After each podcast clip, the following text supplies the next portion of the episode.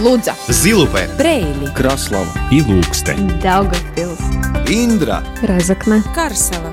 Малта. Латгальская студия. Но от Виском, Радио 4.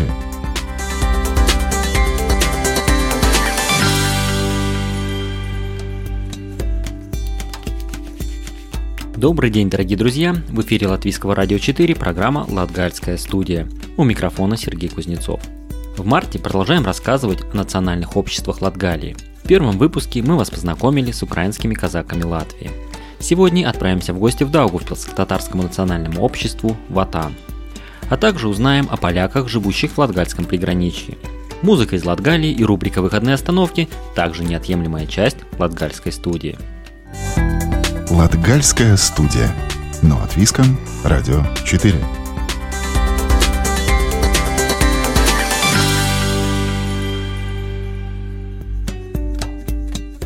В Даугавпилсе больше 15 лет параллельно работает два общества – татарское Ватан и мусульманское Идель. Находятся они в одном месте и неразрывно связаны друг с другом, а руководит ими Марат Гизатулин. Татарская община – одна из самых малочисленных в Даугавпилсе, но в сплоченности и взаимовыручке даст фору любому. Как создавались общества, чем занимаются и где в Балтии самая большая татарская община в сегодняшнем разговоре с Маратом Гизатулиным. Марат, добрый день. Добрый день. В первую очередь хочется разобраться, что значит ватан. Ватан с перевода на русский с татарского означает «родина». Так как в Долгопилсе у нас здесь находится два общества – Ватан и Идель. Идель – это просто река, скажем, Ватан – родина. В общем, решили в свое время, в 2005 году, когда образовалось это общество, решили сделать сразу же два в одном – мусульманское Идель и татарское Ватан. Ну, основатель татарского общества в 2005 году был Али Маширов. В свое время он работал в городе нашем Догопилс начальником криминальной полиции в чине подполковника. Он давно уже хотел образовать здесь общество мусульманское, тем более здесь очень много татар, мусульман. И вышел с такой идеей на Думу, Дума поддержала его. В общем, нашли помещение в центре города, сделали ремонт совместными усилиями с Думой, и вот Талим свои деньги вложил. Если говорить э, ну, о самих татарах, мусульманах в Даугавпилсе, как много людей, которые себя ну, именно идентифицируют с, э, с татарской общностью, с Татарстаном, а, потому что, да, многие слышали понятно, о белорусах, поляках, как одной из самых, ну и, соответственно, русских, как самых крупных нацменьшинств э, города Даугавпилс. О татарах как-то меньше слышится.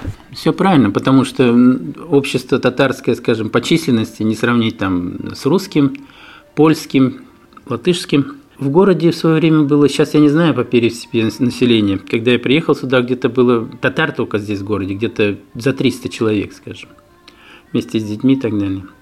По разговорам, как мне говорил Алим, при встречах в городе, на улице, всем хотелось вот какую-то частичку своей родины, своей культуры, чтобы, в общем-то, была в Даугавпилсе.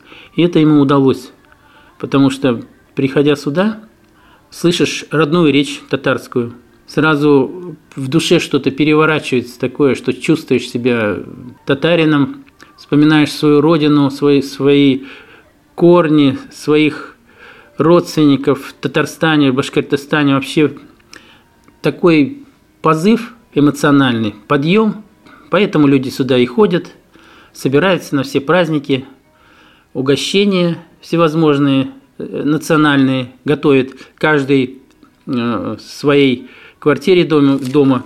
Все это распределено. Кто-то делает чак-чак, кто-то там лапшу делает, вот именно татарскую, для, для супа. Такая атмосфера царит в обществе, что люди просто становятся, мягко выражаясь, моложе. Вот так. Какие вот самые такие характерные татарские праздники? Ну, татарские, мусульманские праздники практически, в общем-то, идентичные, только названия разные. Главные праздники в, в этом каждый год, это, конечно, после поста собирается, месяц где-то пост проходит, и в начале июня, ну, все это плавает немножко там, плюс-минус, да, после поста, вот э, собираемся как бы за большим столом. Кто пост держал, кто не держал, ну, в общем, в зависимости от того, что как у людей там здоровье, тем более у меня тут в основном девушки такие в возрасте и мужчины, да. И Курбан Байрам – это второй праздник, который тоже проходит ближе к осени, ну, конце лета. Обычно мы покупаем барашка. Можно жертву принести в зависимости от э, кармана, скажем, от кошелька. У нас в обществе все одинаково равны практически по материальному состоянию. Накрывается большой стол, готовится барашек. Ну, в общем, вот так каждый год. И, в общем-то, люди выходят отсюда с хорошим настроением, и сюда приходят празднично одетые. В общем, связи с Татарстаном, с Казанью у многих такие сохраняются и живут те же родственники.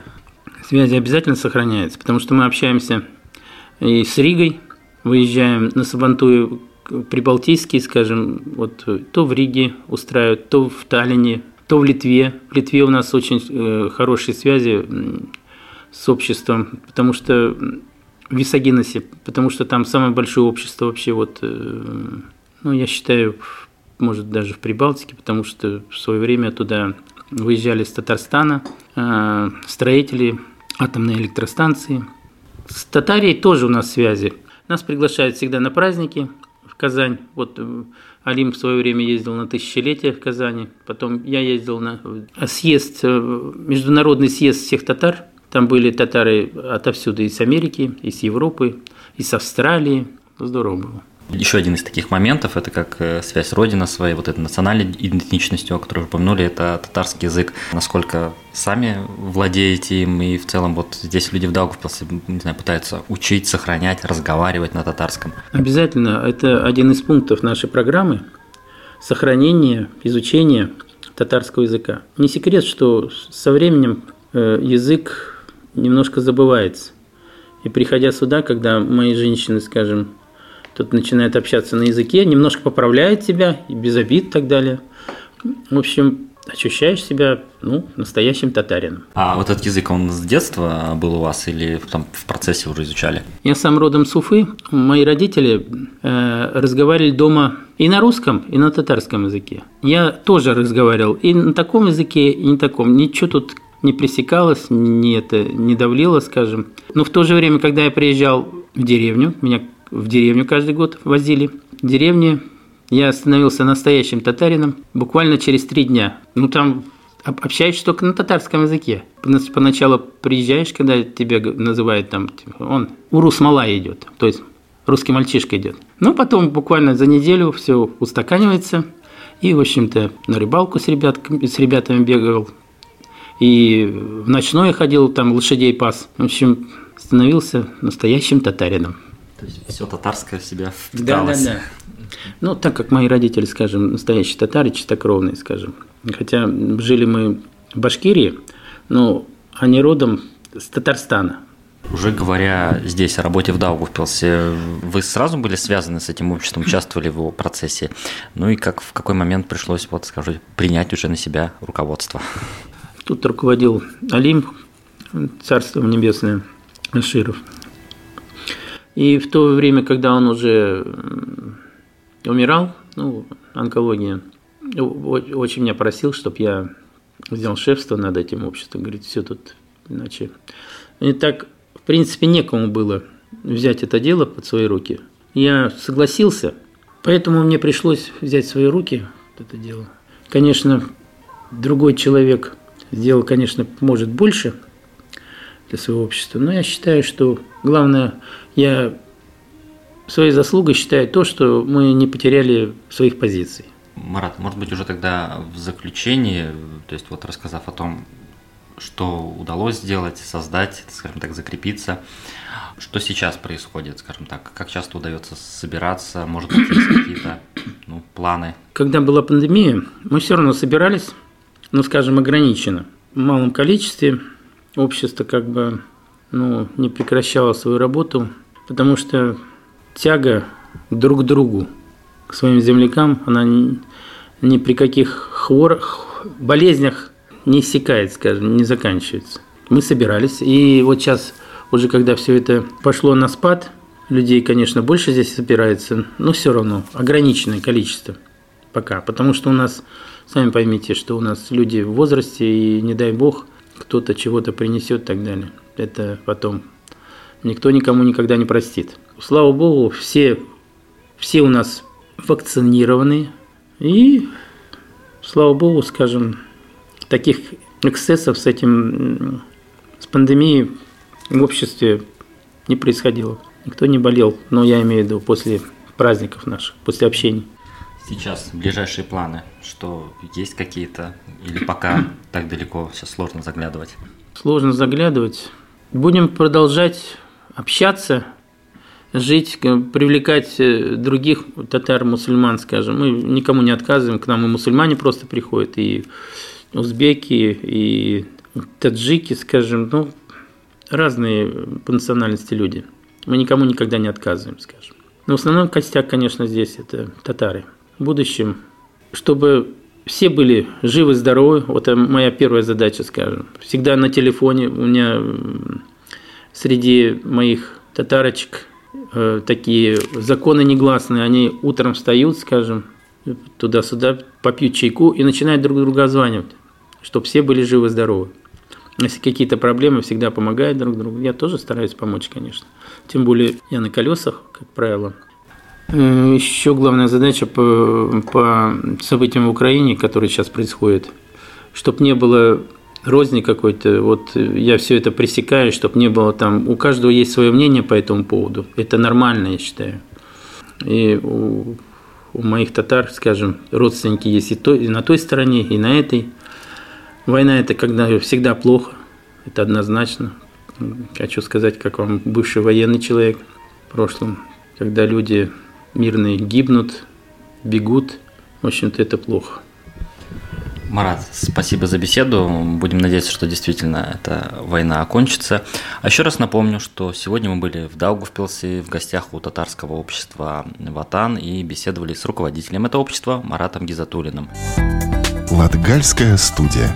Но от Виском. Радио 4.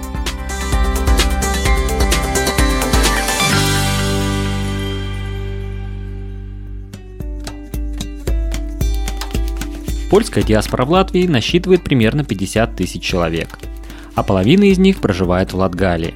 Вот и в приграничном городе Лудза есть свое, почти 30 лет назад созданное польское общество. Ядро общества составляет около 25 человек, но по сути на праздники, мероприятия, концерты польского общества приглашается, как говорится, весь народ. Одним из самых главных событий года в обществе считаются традиционные дни польской культуры – которые проводятся в историческом месте Пасинском католическом костеле, а потом в Зилупе и Лудзе. Подробнее о жизни польского общества в приграничье расскажет и Виталий Поляки – четвертое по численности национальное меньшинство в Латвии. На 2021 год численность поляков в Латвии составляла почти 42 тысячи человек. Если провести тщательное исследование, почти каждый житель Латгалии в своем роду может найти польские корни – что свидетельствует о многовековой истории присутствия поляков на территории Латгалии и успешной интеграции их в местное общество. В Лудзе здесь живущими поляками и людьми разных национальностей с польскими корнями было создано польское общество – как рассказывает его руководитель Лудзенко Йоланта Строганова, сейчас в обществе состоят в основном и пожилые люди, и люди среднего возраста. Лудзенский отдел Союза поляков Латвии, так правильно называется общество, был основан в 1994 году.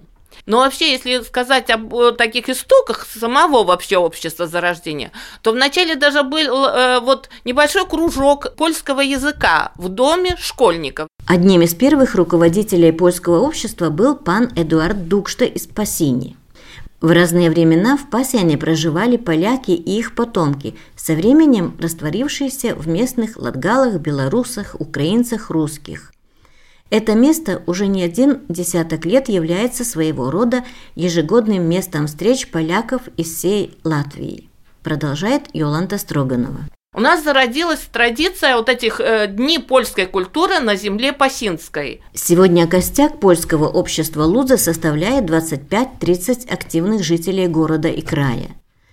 Не все они по паспорту поляки, далеко не все знают польский язык. Но есть еще большое количество людей разных национальностей, поддерживающих все начинания и мероприятия польского общества. Вначале у нас были такие э, действительно люди, кто знал польский язык, хотя бы в каких-то там, ну, хоть немножко умел говорить по-польски. Они учились там, может быть, два года, может быть, три года до, до 40 -го года, когда были польские школы. Ведь польские школы были, и, ну, я знаю точно, и в Лудзе, в Рунданах, в Пассине. После 40 -го года польский язык в школах не изучали на территории Латвии, и где сохранился еще язык немножко польский, то это было в католических храмах, проводились, значит, богослужения на польском языке, в Пассине, в тоже в Рунданах, и в семьях, только в семьях, у кого в семьях сохранился польский язык. Сейчас для изучения польского языка членам общества и всем, кто хочет учить этот язык, предоставляются онлайн-курсы. Ведь главной целью любого общества является сохранение культуры, языка, традиций своего народа. Еще и потому в польском обществе создан свой вокальный ансамбль.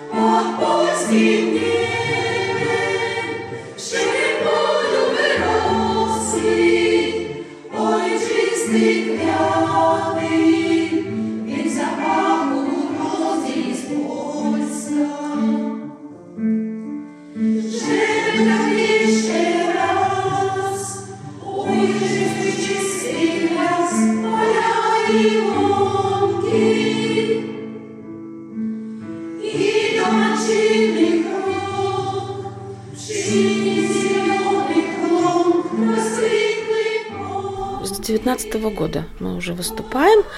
Ну, в основном у нас такие мероприятия идут, э, мы вот поем в костелах сакральные песни. Рассказывает Йоланда Приданный, руководитель польского ансамбля «Червоны коралики», что в переводе с польского «красные бусы». Репертуар вообще где-то около 10 песен. Поем и на польском, на русском, на латышском, на латгальском – Йоланда Приданы признает, что разных мероприятий, где они выступают, много. Но все-таки одним из важнейших праздников для польской общины Лузанского края, да и поляков из всей Латвии является Дни польской культуры, проводимые в поселке Пасены. Начало сентября, в основном где-то ну, 9-12 сентября, как выпадет. Приезжают коллективы из Елговы, Риги, Краславы, Даугупилса. Э, сначала начинается все как с богослужения в Пасинском костеле. Вот в том году мы первый раз выступали там, пели. Для нас это была очень большая честь. Как рассказывает председатель Лузенского польского общества Йоланда Строганова, жизнь общества – это и проведение разных мероприятий и сохранение польского культурного наследия. В 2017 году в Лудзе при финансовой поддержке Союза поляков Латвии и Лудзинского самоуправления был установлен памятный знак Антонию Фердинанду Осендовскому, который теперь вот находится, ну, любые лудзинцы могут посетить, да, возле Дома культуры. Это выдающийся польский писатель, путешественник и политический деятель, книги которого переведены на более чем 40 языков народов мира – а он родился в Лудзе. Сейчас в сотрудничестве с Лудзенским краеведческим музеем Польское общество Лудзы проводит конкурс на лучший рассказ о своих польских предках, своем роде. Есть свой рассказ и у меня о своей польской бабушке Марии, которая в моих детских воспоминаниях осталась стоящая на пороге своего деревенского дома, смотрящая на меня, худющего ребенка и говорящая в полголоса «О, матка Боска, матка Боска!» Латгальская студия. Но от Виском. Радио 4.